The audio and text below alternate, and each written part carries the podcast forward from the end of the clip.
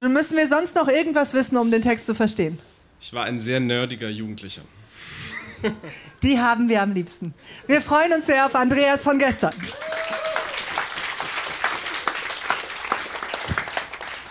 Das merkt man schon beim Vorwort. Einleitendes Vorwort handschriftlich verfasst. Da diese ereignisreichen Wochen, in Anführungsstrichen, doch ziemlich zu den wichtigsten eines jeden Menschen gehören und diese sehr turbulent, man möchte fast sagen merkwürdig anmuten, habe ich mich dazu entschlossen, sie einmal niederzuschreiben. Es handelte sich dabei um meine erste Liebe. Äh, diese begann Anfang des Jahres mit, man möchte fast sagen, für mich damals weit in der Ferne stehenden Ereignissen, dem Abschluss und dem Abschluss eben jener ersten Liebesbeziehung am letzten Samstag. Da heute Donnerstag, Klammer auf, in zwei Stunden Freitag ist, äh, und ich das bald alles eine Woche hinter mir gelassen habe, habe ich von den ganzen Angelegenheiten der letzten Woche genügend Abstand aufgebaut, um alles einmal niederzuschreiben.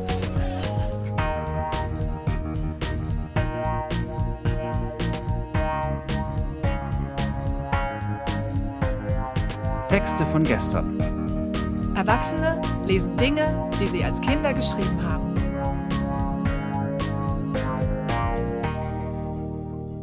Texte von gestern ist eine Veranstaltungsreihe, bei der ganz normale Leute auf die Bühne kommen und Texte vorlesen, die sie als Kinder, Jugendliche oder junge Erwachsene geschrieben haben. Das können Tagebücher sein, Briefe, Kurzgeschichten, Gedichte, Schulaufsätze, Wunschzettel, Fanfiction oder oder oder.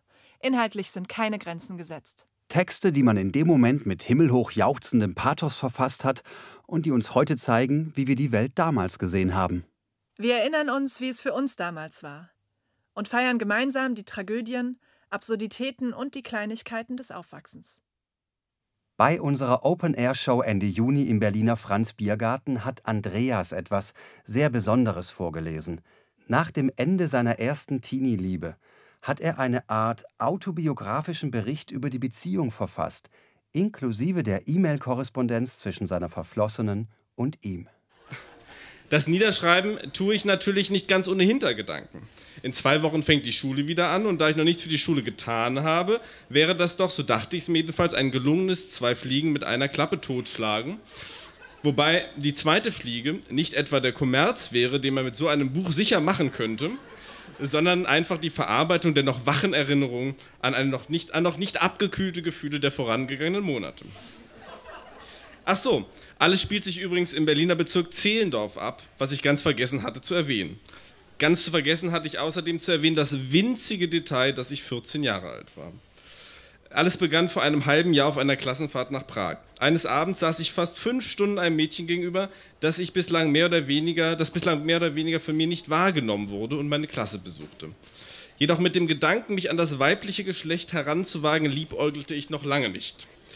Eines Tages, es muss der 1. April gewesen sein, stand ich mal nicht alleine auf dem Bahnsteig nach Wannsee, Klammer auf, in meine Richtung fuhr nie jemand, sondern plötzlich stand da noch dieses Mädchen von der Pragreise. Nachdem ich am dritten Tag meine Schüchternheit überwunden hatte und sie ansprach, kamen wir zugleich ins Gespräch.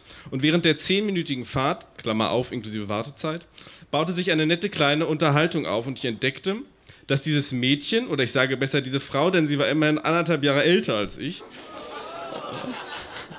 und Fräulein kann man ja ohnehin nicht mehr sagen, ohne von irgendwelchen Kampffeministinnen verschrien zu werden, doch wieder all meinen Erwartungen ungeheuer nett war.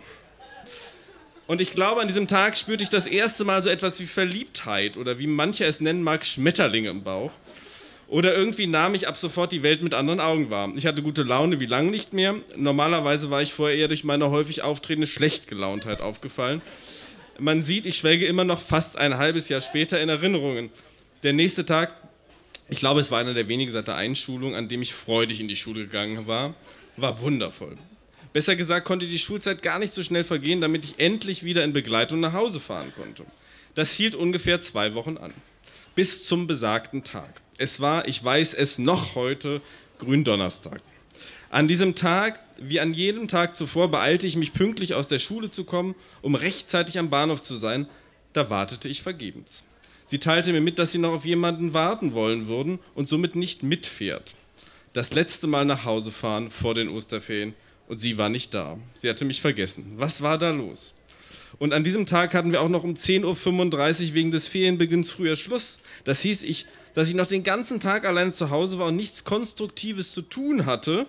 Ich hätte mir fast also sieben, ich habe mir fast also sieben Stunden nur Gedanken gemacht. Ich glaube, das war mein erster Liebeskummer. Nach diesem historischen Gründonnerstag ähm, begann ich am nächsten Morgen mir irgendwann meine Gedanken aus dem Kopf zu streichen. Nun gingen aber auch die Ferien irgendwann mal vorbei und da war sie wieder. Wieder sah ich sie in der Schule und wieder fuhren wir beinahe jeden Tag, fuhr ich beinahe jeden Tag mit ihr nach Hause.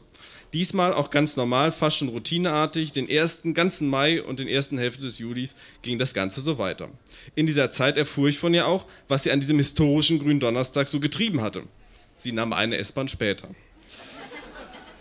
Und dafür hatte ich mir mehrere Tage den Kopf zerbrochen. In den nächsten Wochen fuhren wir regelmäßig immer wieder zusammen nach Hause. Ich erfuhr von ihren Interessen und ihren Hobbys. Sie war äußerst Fußball interessiert und ein beinahe fanatischer Anhänger von Hertha BSC. Und so kam jeden Tag etwas Neues, was ich von ihr kennenlernte. Jeden Tag, bis auf Dienstag, wo sie Englisch bei Frau Schmidt hatte, und Freitag, wo ich noch bis 13.30 Uhr bei Latein saß, absolvierten wir den gemeinsamen Heimweg von der S mit der S1 von Zehlendorf nach Mexikoplatz. Einmal habe ich sogar extra Latein sausen lassen, damit ich am Freitag nach der fünften Stunde mit ihr mitfahren konnte. Nun kam aber Montag, der 18. Juni. Heute war alles ganz anders als sonst. Im Gegensatz zu sonst war auch ihre Schwester mitgefahren, die aber einige pubertäre Zicken machte und rummurrte. Aber um 20.18 Uhr kam die erste E-Mail von ihr. Es war eine Kettenmail, die sich in den vergangenen Monaten Internetkreisen einiger Beliebtheit erfreute. Daraufhin musste ich reagieren. Mein erster Kontaktversuch per E-Mail, 16.11 Uhr. Hallöchen. Gerade merke ich, Klammer auf, 16 Uhr, da hätte ich schon Schluss gemacht mit mir, äh, dass, ich, dass mir langweilig geworden ist. Und da frage ich mich, ich könnte eigentlich auch mal Hausaufgaben machen. Ja, nur habe ich ein Problem.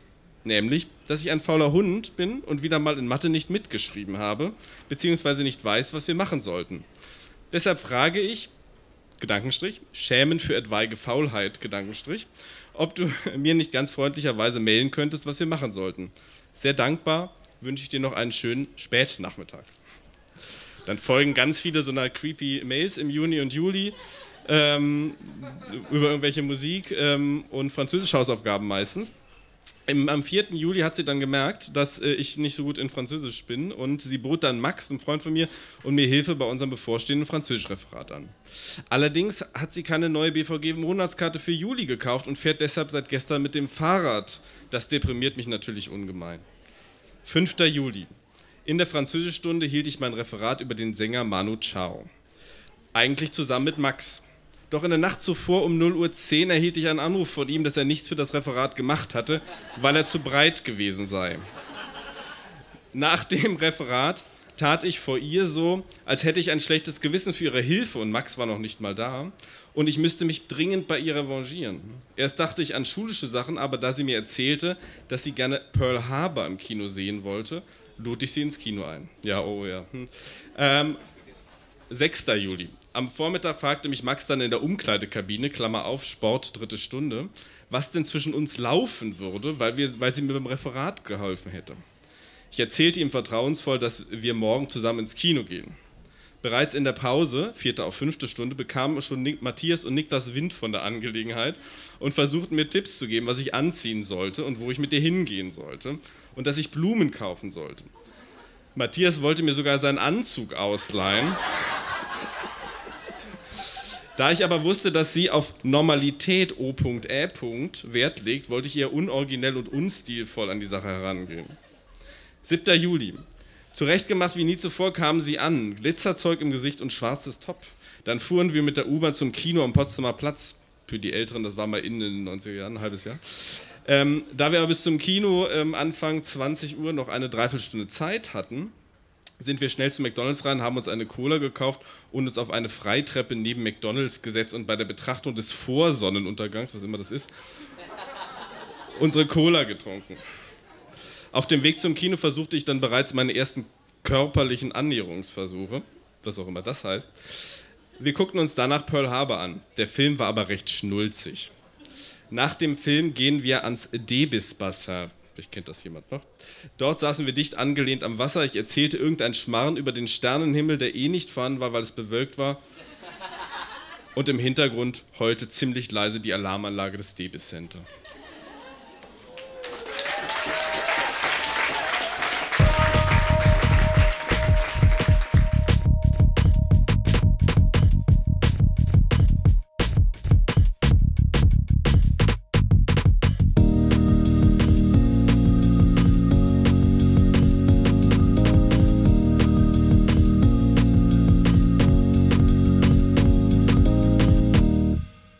Bisher gab es nur einen Text auf unserer Bühne, der mit weniger als sechs Jahren entstanden war. Da ging es um ein Gebet, das Maike sich mit fünf Jahren ausgedacht hat. Bei unserer Juni-Show im Franz-Biergarten wurde dieser Rekord gebrochen. Kim hat als Kind Gruselgeschichten verfasst. Sobald sie in der Schule war, hat sie sie selbst geschrieben. Aber davor hat sie sie ihren Eltern diktiert. Ich lese sie in absteigender Reihenfolge. Ich war sechs, fünf, vier und drei Jahre alt. Warte, müssen wir noch irgendwas wissen, um die Texte zu verstehen? Erstens, ich war ein gruseliges Kind. Und zweitens, man kann meinen frühen Texten, meinen späteren wahrscheinlich auch noch, aber das will ich nicht so ganz wahrhaben, immer ganz gut anmerken, was ich als Kind gerade für Konzepte neu verstanden habe. Bei diesen Texten war es, zumindest bei einem davon, ihr könnt ja mal darauf achten, welcher es ist, das Konzept eines plötzlichen Ereignisses. Oh, wir freuen uns sehr auf Kim von gestern.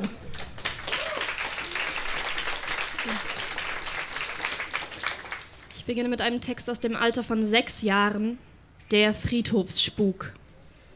Es war einmal ein kleiner Junge, der hieß Robin. Eines Abends war Robin auf dem Friedhof, um die Blumen zu gießen. Bei ihm war ein Mädchen mit Namen Kim. Da, plötzlich, zwischen zwei Grabsteinen hatte es geraschelt. Robin schreckte zusammen, Kimi auch. Plötzlich sagte jemand, fürchtet euch nicht, ich bin nur Kimon von Kohlrabi. Tatsächlich, dort stand ein durchsichtiger, etwa acht Jahre alter Junge mit einer riesigen Brille. Plötzlich schreckten alle drei zusammen. Kimon von Kohlrabi sagte, eigentlich habe ich vor dem Spuk gar keine Angst, aber ich dachte, dass es hier nur spukende Geister gibt. Was hatte Kimon von Kohlrabi wohl gemeint? Hilfe! Der trauernde Mensch auf dem Kriegerdenkmal rollte mit den Augen. Plötzlich rief jemand: Aua! Es war die Statue. Sie war von der Steintafel gefallen. Was? Sie kann auch sprechen? fragte Robin und wollte davonrennen. Doch Kimon von Kohlrabi hielt ihn fest zurück. Doch nicht vom Friedhof weg, rief Kimon. Er meint wohl zu den anderen Gräbern, sagte Kim. Stimmt, sagte Kimon und rückte seine Brille zurecht. Kannst du uns dann noch mehr Geister zeigen? fragte Kimi. Mehr Geister? Leider nicht. Aber Vampire. Vampire? fragte Robin entsetzt. Schon kam eine Gestalt mit einem langen, flatternden Umhang angeschwebt. Jetzt konnte Kimon sie gar nicht mehr zurückhalten. Kim und Robin waren schon ganz weit weg. Der Text hat eine Illustration. Das ist Kimon von Kohlrabi, wenn er sich erschreckt. Ähm, es folgt ein Text, bei dem ich etwas, etwas jünger war. Fünfeinhalb. Keine Angst vor Nachtgespenstern. Ja, Moment. Ah ja. Was ist denn? Nee, da ist eine Sprechblase, verzeiht. Die gehört zu dem Text. Flo, Flo! Was ist denn? fragte Flo. Ich habe gestern eine Sternschnuppe beobachtet, sagte Kim. Ich wünsche mir ein Nachtgespenst. Am nächsten Tag fuhren sie auf die Burg. Dort gab es viele Gespenster. Kim konnte sich nicht entscheiden. Es waren einfach zu viele. Da sah Kim im ganzen Getümmel ein kleines Gespenst. Kim stützte sich in der Mitte der Gespenster auf eine Lanze und fragte, wer meldet sich von euch freiwillig? Die Gespenster konnten erst nichts sagen. Sie staunten nur. Noch kein Kind hatte sich in diesen Raum getraut. Dann gab es eine Modenschau. Kim hatte sich einen Ritterhelm aufgesetzt, doch der Ritterhelm war viel zu groß. Ach, jetzt bin ich die Freundin von euch allen, sagte Kim, und ich komme euch bald wieder besuchen. Tschüss, ihr alle, sagte Kim. Ende. Moment. Es folgt ein noch jüngerer Text ähm, des Alters 4, fast 5. Heute Nacht um 12.03 Uhr gibt's ein riesiges Geschrei. Gespenster, Hexen heulen laut, da kriegt man eine Gänsehaut. Es folgt ein noch älterer, Alter 3, fast 4. Titel Eine Gruselgeschichte. Es waren einmal zwei Gruselmänner. Die waren gar nicht so gruselig. Eigentlich waren sie ganz, ganz harmlos. Aber in Wirklichkeit waren sie Vampire. Sie gingen mit ihren Katzen aus dem Gruselschloss. Jeder hatte eine Katze. Da tauchte ein Riesenmonster auf. Plötzlich gingen die Gruselmänner und die Katzen verloren. Zurück ins Gruselschloss. Sie waren ganz schön mitgenommen.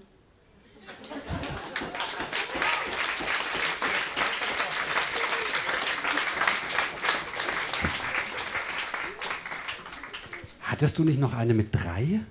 Enthältst du die uns gerade vor? Ja, bei, nee, bei der bin ich drei. Ich habe noch eine ältere hier drin. Können, können wir die noch? Ja? Okay. Ist die da noch drin? Sie ist aber leider nicht gruselig. das ist ja nicht Das ist auch ein, das ist ein Gedicht. Es ist vom 25. Februar 2002, zwei Monate vor meinem dritten Geburtstag. Es geht so. Rosen blühen, Kinder laufen über das Feld. Gelbe Tulpen blühen, Kinder schlafen in ihren Betten. Englein stehen betend an dem Bette. Guck mal. Gut, dass wir das noch gehört haben. Du, du hast mit drei besser geschrieben als ich auf dem Gymnasium, ehrlich gesagt. Also, das kann man ruhig vorlesen. Ähm, Kim, hast du weiter Gruselgeschichten geschrieben? Ja, Hast du, wo, wovon wurdest du damals schon inspiriert? Friedhöfe, Dächer, die Teile von Bahnhöfen, wo man als Besucher nicht hin darf, Heißluftballons, äh, Hügel, Wälder und Planeten. Ich dachte, du antwortest sowas wie, ich habe der kleine Vampir gelesen oder sowas wie ich, aber du hast dich wirklich vom echten Leben inspirieren lassen für deine Gruselgeschichte. Ich bin Kleinstadtkind, da ist es gruselig.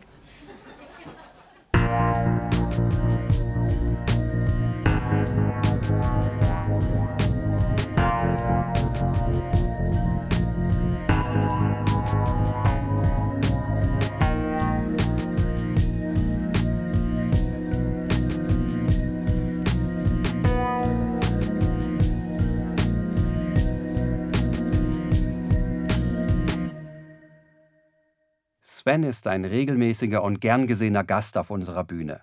Mit Anfang 20 schrieb er in Prüfungsphasen oder sonstigen Stresssituationen gern ausladende, oft blutrünstige Erzählungen.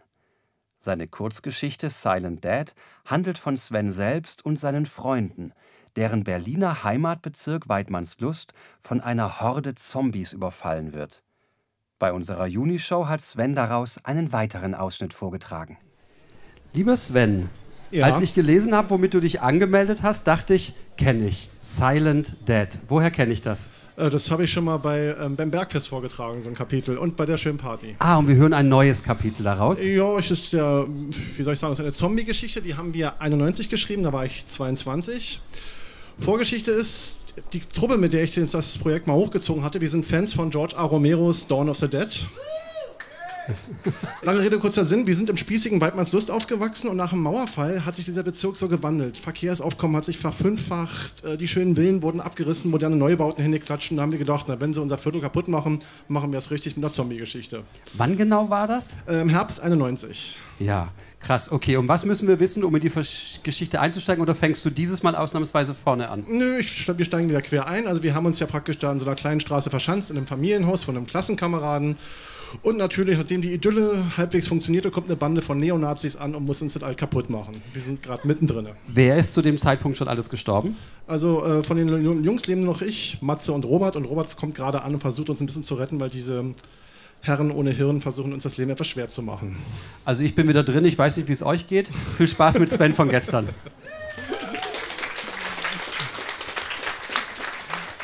So, nochmal kurz zur Einleitung. Die ganze ähm, Diana-Straße ist ein Flammenmeer, alles ist kaputt, sämtliche Häuser und Autos stehen in Flammen und ich bin schwer angeschossen worden, liege in einem Haus mit meinem Kumpel Matze und Robert ruft uns gerade an.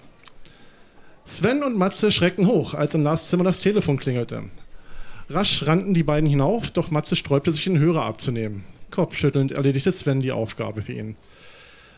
Sven, meldete sich Robert, was zum Geier ist denn bei euch da draußen los?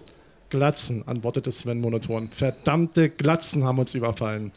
Sie haben hier verheerende Verwüstung angerichtet und Lars und Henry aus dem Verkehr gezogen. Matze und ich sind die einzigen, die noch übrig geblieben sind. Aber wir werden hier wahrscheinlich nicht mehr lang durchhalten. Mann, hör auf zu schwafeln, unterbrach ihn Robert. Sag mir lieber, wo sich die Scheißkerle aufhalten und wie viele sind, sind noch am Leben. aufhalten. Sie sind im, im weißen Nachbarhaus, dort, wo wir den Bus geparkt hatten. Was ihre Menge angeht, schätze ich, wir haben es in einem Dutzend oder mehr zu tun. Aber nämlich vor der, ihrer Bewaffnung in Acht. Sie haben einen Raketenwerfer oder sowas ähnliches bei sich. Raketenwerfer oder nicht, sie erwarten jedenfalls keinen Angriff von hinten. Ich bin ganz in eurer Nähe, Jungs. Ich melde mich wieder. Es tat ihm beinahe weh, als er den Hörer auflegte. Sven sagt, sie befinden sich im Nachbarhaus. Soweit ich mich erinnern kann, ist das alte Haus ähm, doch leer. Dennoch müsste es Gasleitungen besitzen. Folglich müsste ich eine Gasexplosion die ganze Höhle über ihren Köpfen zum Einsturz bringen. Drei seiner Kumpels hatten in den letzten Stunden ins Gras gebissen. Einer war verschwunden und was mit dem fünften war, war zu diesem Zeitpunkt noch ungewiss. Und wie lange wollen wir hier noch auf, auf Robert warten? Sven biss sich auf die Unterlippe. Keine Ahnung. Aber er spekuliert darauf, dass sie, dass sie ihn von hinten angreifen. Alleine oder was? Matze befestigte den Verband. Unsere Festung hier können wir wohl vergessen. Sie hatten vorsorglich die Treppen zum Erdgeschoss mit Geröll jedweder Art blockiert. Anschließend hatten sie sich im Schlafzimmer der Eltern verschanzt. Von unten her konnten sie das Klagen der Zombies vernehmen, wie sie durch das Haus krochen, um nach weiterer Beute Ausschau zu halten. Matze warf einen skeptischen Blick gegen die Außenwand des Schlafzimmers. Die Wand wies in diesem Bereich lediglich einige leichte Risse auf, wohingegen Lars Zimmer sowie das Wohnzimmer gänzlich im Freien standen. Sven nahm sich gerade eine Flasche Jack Daniels, als ein gewaltiger Knall die Ruhe zerriss. Erneut schien das Haus unter der Wucht der Explosion zu erbeben, aber sie ereignete sich auf dem Nachbargrundstück. Mit gezogenen Waffen eilten sie zu dem völlig demolierten Fenster, konnten aber wegen des zunehmenden Rauches und der Dunkelheit kaum noch etwas ausmachen.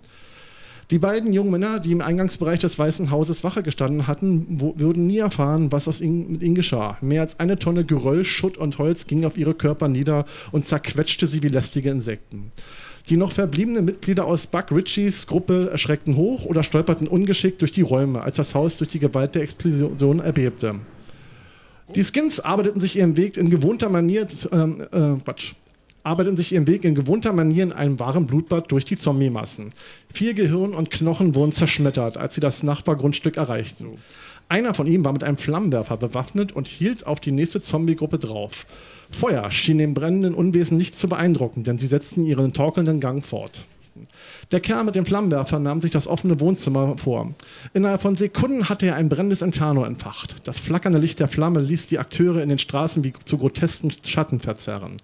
Und immer wieder kamen die Zombies herbei. Jetzt erst wurde jenes schreckliche Ausmaß dieser Apokalypse bewusst, die sich inzwischen über das ganze Land ausgebreitet hatte. Verstümmelte Körper versuchten nun, den Lebenden habhaft zu werden. Der Kerl mit dem Flammenwerfer steigerte sich in eine wahre Orgie der Zerstörung hinein, als er in den Garten drang und weitere Zombies verbrannte. Seine klägliche Existenz wurde in Frage gestellt, als Matze ihm den Unterkiefer wegschoss. Mit einem lauten Aufschrei fiel der Mann nach hinten, verbrannte seinen, einen seiner Kameraden, der sofort starb. Um, umrennt dann. Plötzlich tauchte Sven in einem der Fenster auf, in jeder Hand eine Desert Eagle und eröffnete das Feuer auf die weiteren Angreifer. Keiner hatte eine Chance, doch einer, einem gelang es, sich unter seinen Schüssen wegzuducken und er schoss Sven mit drei Salven in die Beine. Keuchend fiel Sven in das Haus zurück und starb in einer immer größer werdenden Blutlache. Vielen Dank.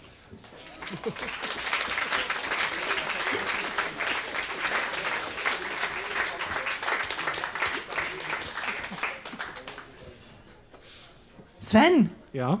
Sven ist gestorben. Ja, auch. Wie krass. Nicht das erste Mal. Da, damit habe ich irgendwie nicht gerechnet. Ich wollte dir jetzt Fragen stellen, wie es ist, eine, eine sich ähnelnde Figur in der dritten äh, Person und so weiter zu schreiben. Wie ist es, sich sterben zu lassen? Ich hab's gesagt, man gewöhnt sich dran. Wir haben später das mal als Filmprojekt umgesetzt und da bin ich auch nicht gerade äh, human ums Leben gekommen. Oh. Diesen, genau. Marco und ich kennen, glaube ich, die meisten Teile von Silent Dead hier und wir werden sehr interessiert an der Filmfassung. Aber ich muss auch sagen, wir konnten das so nicht umsetzen. Also haben wir das umgeschrieben, das Skript, und haben das in einem Luftschutzbunker aus dem Zweiten Weltkrieg gedreht, unter einer Schule. Es gab viel Ärger mit der Direktion später, aber es hat sich gelohnt. Der Film wurde eine Stunde lang und wir hatten Mordspaß. Äh, ich wollte fragen, du schreibst immer, du schreibst relativ lange Erzählungen. Wie lang sind die so durchschnittlich? Ja, damals waren das hier knapp etwas über 100 Seiten. Mittlerweile erreiche ich jetzt ein Level von 700 Seiten, wenn ich schreibe. Okay. Das heißt also, du schreibst immer noch, du schreibst jetzt anders als damals. 100-seitige Gewaltfantasien schreibst du jetzt 600-seitige Gewaltfantasien? Naja, so ein bisschen. Ich baue auch noch ein bisschen Story ein, so ist es ja nicht. Wir sind auf jeden Fall sehr, sehr dankbar, deine Gewaltfantasien hier immer wieder zu hören. Das war Sven.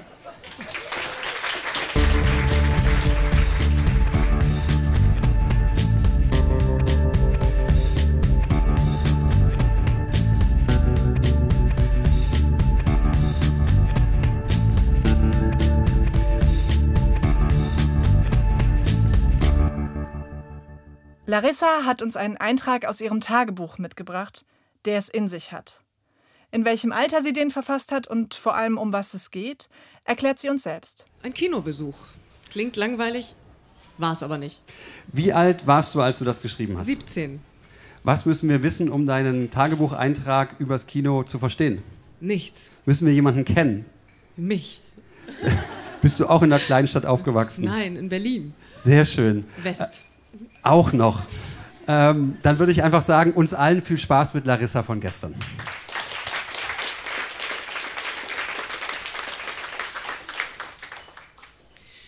»13. Februar 1996. Ja, ich lebe noch. Das muss zunächst einmal gesagt sein. Was ich heute schon wieder erlebt habe, ist schon nicht mehr feierlich.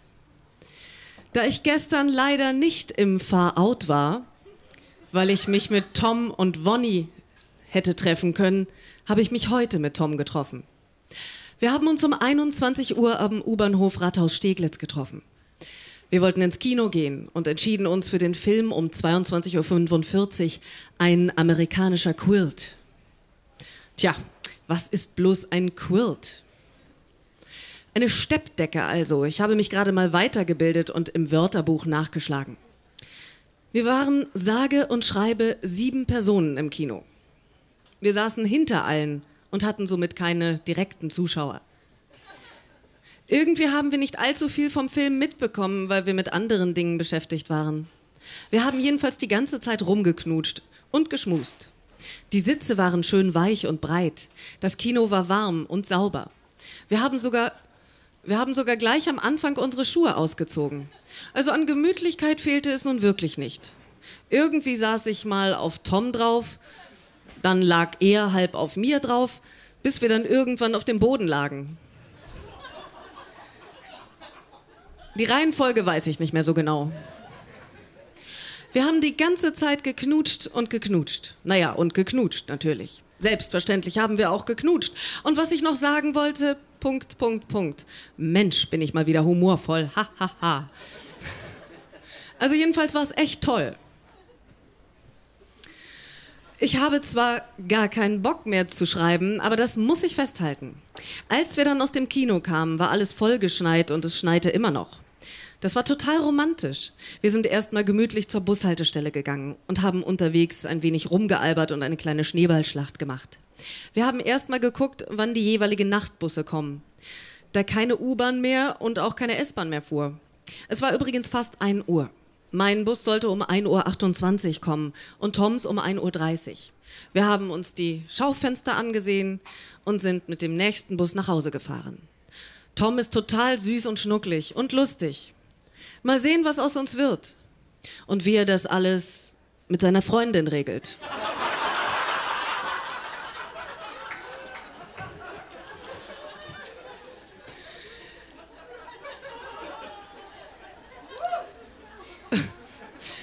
Am Zoo musste ich dann auch noch mal 25 Minuten oder so auf den Bus warten. Ich bin erst mal zu McDonald's rein und habe mir einen McChicken für 3,95 Mark gekauft. Wohl oder übel musste ich zu Hause nochmal anrufen, um meine Verspätung anzukündigen. Als ich nichts ahnend an der Bushaltestelle wartete, kam ein älterer Herr mit einem Opel Vectra, öffnete die Beifahrertür und rief rüber, wo wir hinwollen. Ich war nicht sicher, ob ich ihn richtig verstanden hatte, ging hin und er sagte, es sei zu gefährlich für junge Mädels mitten in der Nacht. Es war circa 2.45 Uhr, auf der Straße zu stehen. Ich machte eine Bewegung zu zwei amerikanischen Mädels, die neben mir an der Bushaltestelle warteten. Sie kamen rübergeeilt. Wir stiegen alle ein. Die beiden fragten mich, Do you know him? Ich schüttelte nur den Kopf und ähm, wir setzten uns alle und wir setzten alle einen irritierten Blick auf. Mir rauschten etliche Gedanken durch den Kopf, wie man denn so naiv sein kann, Tja, irgendwie hatte ich mir in dem Moment an der Bushaltestelle nicht so die Gedanken darüber gemacht. Als wir fast bei den beiden Mädels bereits in der Bismarckstraße waren, wechselte unser Chauffeur die Spur und geriet eigenartigerweise ins Rutschen. Wir machten eine Drehung um die eigene Achse und preschten dann gegen die Leitplanke. Wir Mädels waren tierisch geschockt und sahen uns nur völlig verdutzt an. Unser Fahrer gab der Sache noch eins drauf, indem er meinte, It's okay, don't worry, it's no matter. Und weiterfuhr. Er hielt mich ebenfalls für amerikanische Abstimmung, äh, Stammung, ja. Er hielt mich ebenfalls für amerikanische Abstammung, da wir von vornherein Englisch sprachen. Ich überlegte mir, was ich eigentlich tun sollte. Ich konnte mich doch nicht von dem nach Hause fahren lassen. Ich grübelte krampfhaft nach einer Lösung, wie ich noch nach Hause kommen könnte. Die beiden Mädels, die hinten saßen, konnten das Verhalten auch nicht so recht verstehen. Wie konnte er so tun, als sei gar nichts passiert? Die eine meinte, He's crazy. Ich nickte nur verstört und verfiel wieder in meine wirren Gedanken. Die andere tippte mich am rechten Unterarm an und reichte mir unauffällig einen kleinen Gegenstand. Es war ein CS-Gasspray. Das war wirklich total lieb, muss ich schon sagen. Als er die beiden absetzte, wollten sie ihm noch Geld geben, was er nicht annahm und redeten auf ihn ein, dass er doch bitte sehr langsam mit mir fahren solle. Die beiden gingen los, nickten mir vorher noch zuversichtlich zu und sagten, He's okay. Sie schienen ihre Meinung geändert zu haben. Nachdem der Fahrer sich vergewisserte, dass alles einigermaßen in Ordnung war, indem er sein Auto abtastete und begutachtete, erschien er mit einer seiner Nebellampen. Er sagte, dass diese sowieso schon locker gewesen ist und sonst nur die Stoßstange etwas verrutscht sei. Tja, ich hoffte, dass meine Chancen, lebend nach Hause zu kommen, nicht allzu gering waren und beruhigte mich im Laufe der Fahrt. Zumal ich in Erfahrung gebracht hatte, was das eigentlich für ein Mensch war, dem ich da vertrauen musste, war ich relativ sicher, dass nichts passieren konnte. Er war circa 65 Jahre alt, Pfarrer im Besitz einer eigenen Kirche und er kam gerade vom Theater. Er wohnte in Lichterfelde und machte sich trotzdem die Mühe, was er wohl sehr gern tat, mich bis vor die Haustür nach Wittenau zu fahren. Obwohl er nach dem unerwarteten Vorfall äußerst langsam fuhr, war ich sehr schnell zu Hause.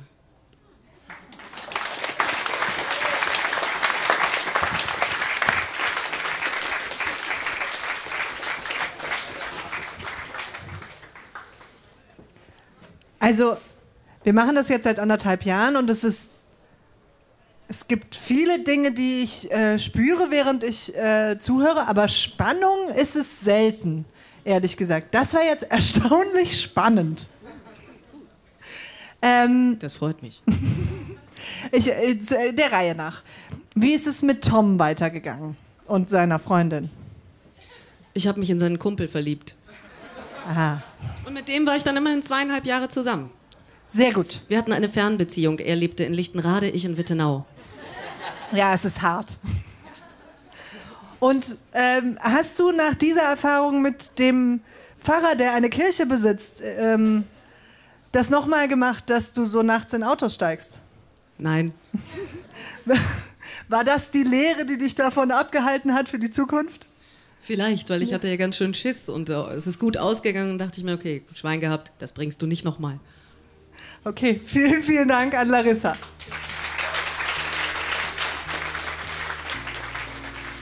Das war die 34. Episode von Texte von gestern. Die nächste Episode mit Highlights aus unserer Minishow beim Flux FM Bergfest von Ende August kommt in zwei Wochen. Hier im Podcast landen übrigens immer nur Ausschnitte und gekürzte Versionen der Vorträge einer Show. Das hat einerseits damit zu tun, dass nicht jeder Beitrag rein akustisch genauso gut funktioniert wie live und andererseits, dass sich nicht immer der Charme und die Stimmung einer Show voll überträgt. Außerdem ist es uns wichtig, dass unser traumhaftes Live-Publikum fürs Kommen belohnt wird, indem nur sie die volle Show mit allem Drum und Dran kriegen. Wenn ihr selber mal im Publikum sitzen oder auf unserer Bühne was vorlesen wollt, unsere nächsten Shows finden im Oktober in Berlin und Köln und im November in Potsdam statt. Im Dezember haben wir dann noch eine Berlin-Show. Ermöglicht wird dieser Podcast von der Lauscher Lounge. Lauscher Lounge ist ein Hörspielverlag, ein Veranstalter von Live-Hörspielen und Lesungen und ein Podcast-Label. Auf lauscherlounge.de findet ihr alle Infos zu den anderen Veranstaltungsformaten und Podcast-Kanälen. Für alle Fans von Hörspielen, Hörbüchern und vor allem auch von den drei Fragezeichen gibt es da einiges zu entdecken.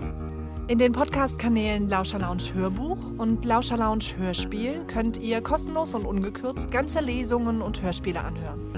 Und in dem Talkformat Hörgestalten werden Größen der Synchron- und Hörspielszene interviewt und geben einen persönlichen Einblick in ihr Leben. Und zuletzt noch die Credits. Produziert wurde dieser Podcast von Lauscher Lounge Podcasts im Hörspielstudio Kreuzberg. Die Musik ist von Tillmann Erhorn und das Artwork von Laura Trump vom Studio Schönlaut. Für die Veranstaltung und die Kommunikation sind Nora Bozenhardt, Hanna Nickel und Annabel Rühlemann verantwortlich. Die Moderatoren sind Marco Ammer Und Johanna Steiner. Wir danken unserem traumhaften Publikum und allen, die sich mit ihrem Text von gestern auf unsere Bühne getraut haben. Na dann, bis zum nächsten Mal.